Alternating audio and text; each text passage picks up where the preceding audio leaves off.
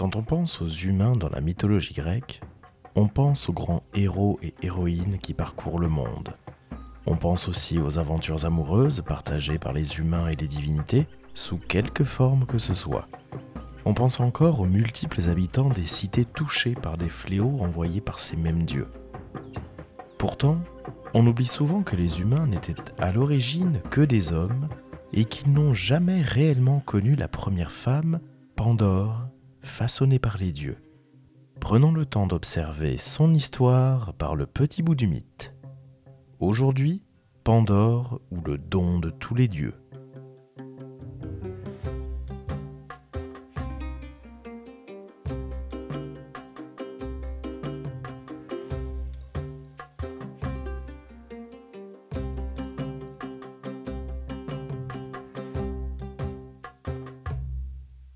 Les hommes n'ont pas toujours existé sur Terre.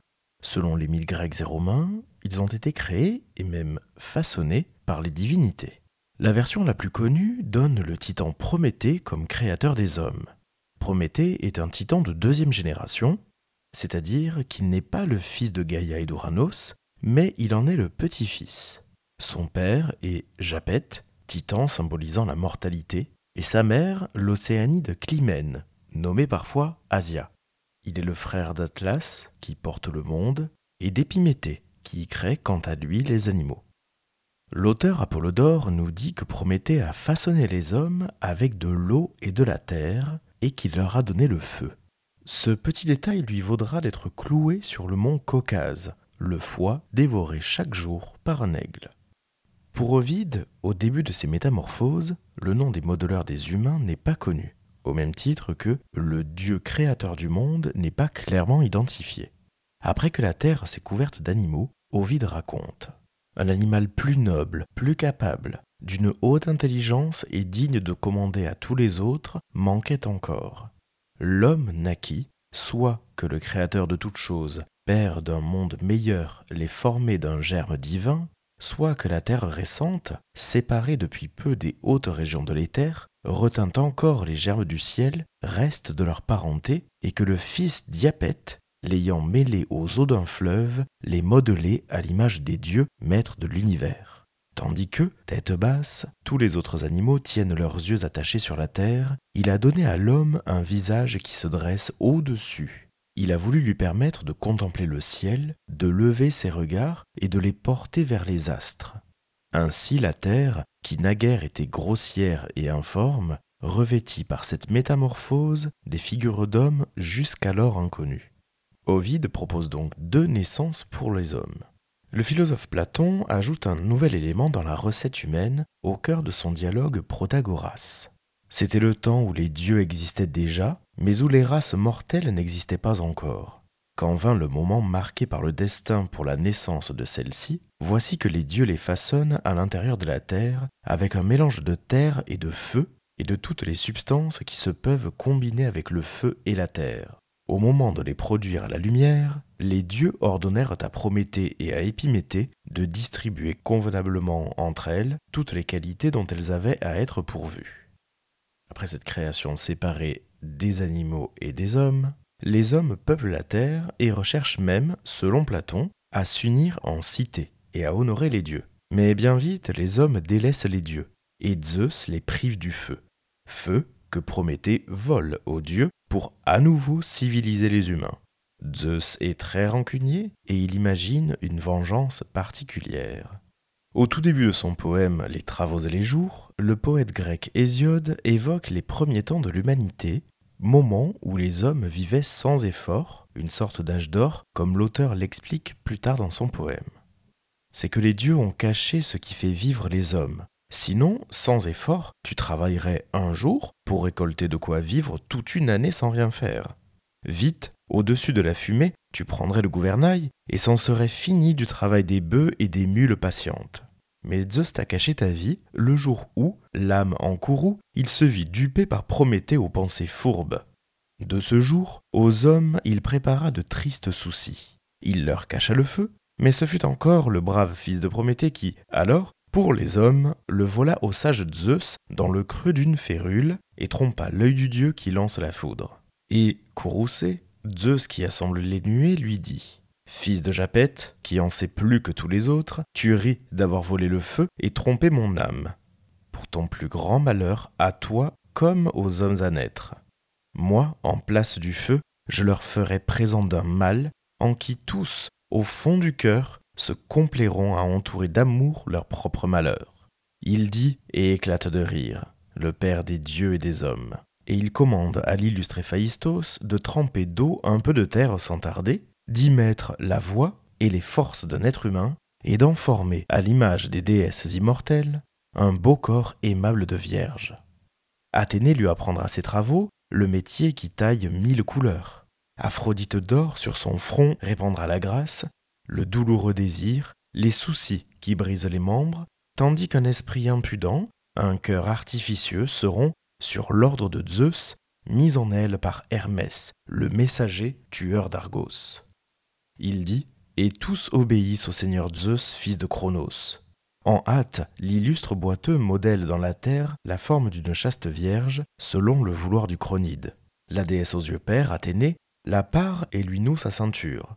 Autour de son cou, les grâces divines, l'auguste persuasion, mettent des colliers d'or. Tout autour d'elle, les heures aux beaux cheveux déposent en guirlande des fleurs printanières. Pallas Athénée ajuste sur son corps toute sa parure.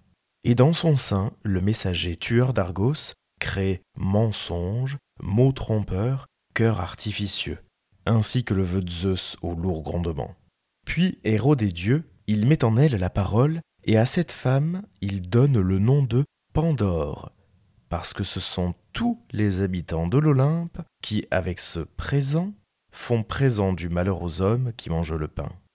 Et cette explication étymologique d'Hésiode est encore aujourd'hui satisfaisante, puisqu'en effet, Pandore représente le don de chacun des dieux. Bien plus tard, Pline l'Ancien décrit la statue d'Athéna du Parthénon sur laquelle est gravée cette scène de création, et il ajoute lui-même dans l'histoire naturelle, vingt divinités y assistaient. Mais revenons à Hésiode, et cette fois-ci à sa théogonie, qui noircit encore davantage et les pensées de Zeus et le rôle de Pandore. Aussitôt, en place du feu, il créa un mâle destiné aux humains.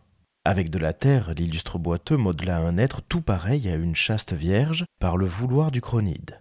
La déesse aux yeux pères, Athéna, lui noua la ceinture après l'avoir parée d'une robe blanche, tandis que de son front ses mains faisaient tomber un voile aux mille broderies, merveille pour les yeux. Autour de sa tête, elle posa un diadème d'or, forgé par l'illustre boiteux lui-même, de ses mains à droite, pour plaire à Zeus son père. Il portait d'innombrables ciselures, merveille pour les yeux, image des bêtes qui par milliers nourrissaient la terre et les mers.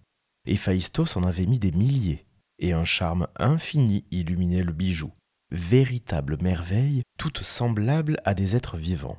Et quand, en place d'un bien, Zeus eut créé ce mal si beau, il amena où étaient Dieu et homme, superbement parés par la Vierge aux yeux pères, la fille du Dieu fort. Et les dieux immortels et les hommes mortels allaient, s'émerveillant à la vue de ce piège, profond et sans issue, destiné aux humains car c'est de celle-là qu'est sortie la race, l'engeance maudite des femmes, terrible fléau installé au milieu des hommes mortels. Elle ne s'accommode pas de la pauvreté odieuse, mais de la seule abondance. Ainsi, dans les abris où nichent les essaims, les abeilles nourrissent les frelons que partout suivent œuvre de mal.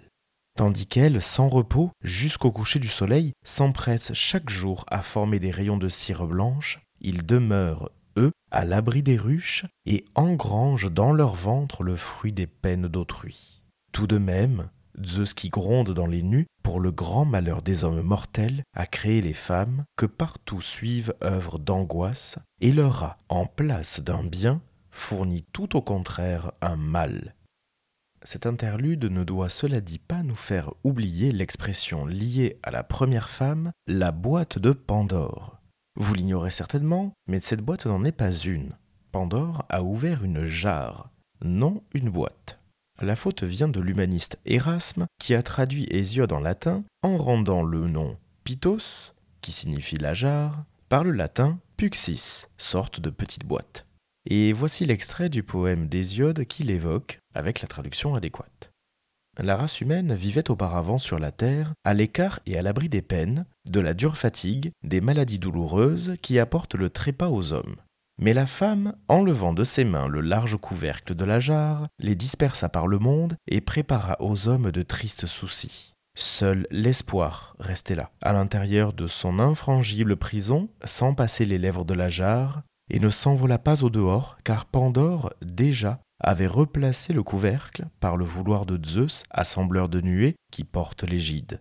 Mais les tristesses, en revanche, errent innombrables au milieu des hommes.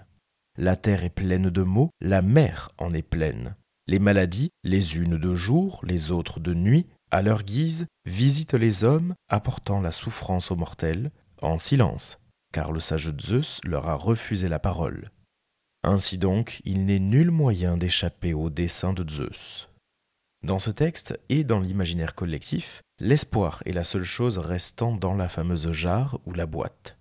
Mais le terme grec elpis, que l'on traduit par espoir ou espérance, peut aussi s'entendre par le terme attente, voire le terme de crainte, la crainte de voir un malheur arriver. Et c'est précisément ces malheurs qui sont libérés par Pandore. Et cette idée de jarre laissée par Zeus est explicitée par Achille à la toute fin de l'Iliade d'Homère pendant sa rencontre avec le roi Priam. Allons, viens, prends place sur un siège, laissons dormir nos douleurs dans nos âmes, quel que soit notre chagrin. On ne gagne rien aux plaintes qui glacent les cœurs, puisque tel est le sort que les dieux ont filé aux pauvres mortels.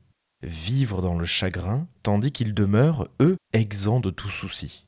Deux jarres sont plantées dans le sol de Zeus. L'une enferme les maux, l'autre les biens dont il nous fait présent. Celui pour qui Zeus tonnant fait un mélange de ses dons rencontrera aujourd'hui le malheur et demain le bonheur mais de celui à qui il n'octroie que misère, il fait un être qu'on méprise. Une faim dévorante le poursuit à travers la terre immense. Il erre méprisé des hommes et des dieux. C'est ainsi qu'à Pélée, les dieux ont octroyé de splendides présents, cela dès sa naissance. Il surpassait tous les autres humains en bonheur, en richesse. Il commandait au myrmidon. Mortel, il avait vu le ciel lui accorder une déesse pour épouse. Mais à lui aussi, les dieux ont infligé ensuite le malheur. Il n'a point dans son palais donné le jour à des enfants faits pour régner. Il n'y a engendré qu'un fils, voué à mourir avant l'heure. Et Achille explique bien la duplicité des dons de Zeus aux humains, dons desquels il faut se méfier. Revenons un dernier instant sur Pandore. Dès les textes d'Hésiode, Épiméthée devient l'époux de Pandore. Laissons le fabuliste Hygin conclure avec sa fable sur Pandore. Prométhée, premier fils de Japet, façonna les hommes avec de la boue. Vulcain, par la suite, fit l'image de la femme sur l'ordre de Jupiter avec de la boue. Minerve lui donna l'âme et chacun des autres dieux lui fit un don particulier. On l'appela pour cette raison Pandora, et elle fut donnée en mariage à son frère Épiméthée. Elle donna ainsi naissance à Pyrrha, qui fut, dit-on, la première mortelle créée. On sait donc peu de choses de la suite, voire de la fin de la vie de Pandore. Pyrrha, cet enfant, conçu avec Épiméthée, deviendra l'épouse de Deucalion et survivra au déluge provoqué par Zeus pour supprimer les hommes. Cela dit, Hésiode avance, dans un fragment de son catalogue des femmes, que Pandore est la fille de ce même Deucalion et qu'elle devient mère d'un certain Graecus avec l'aide de Zeus.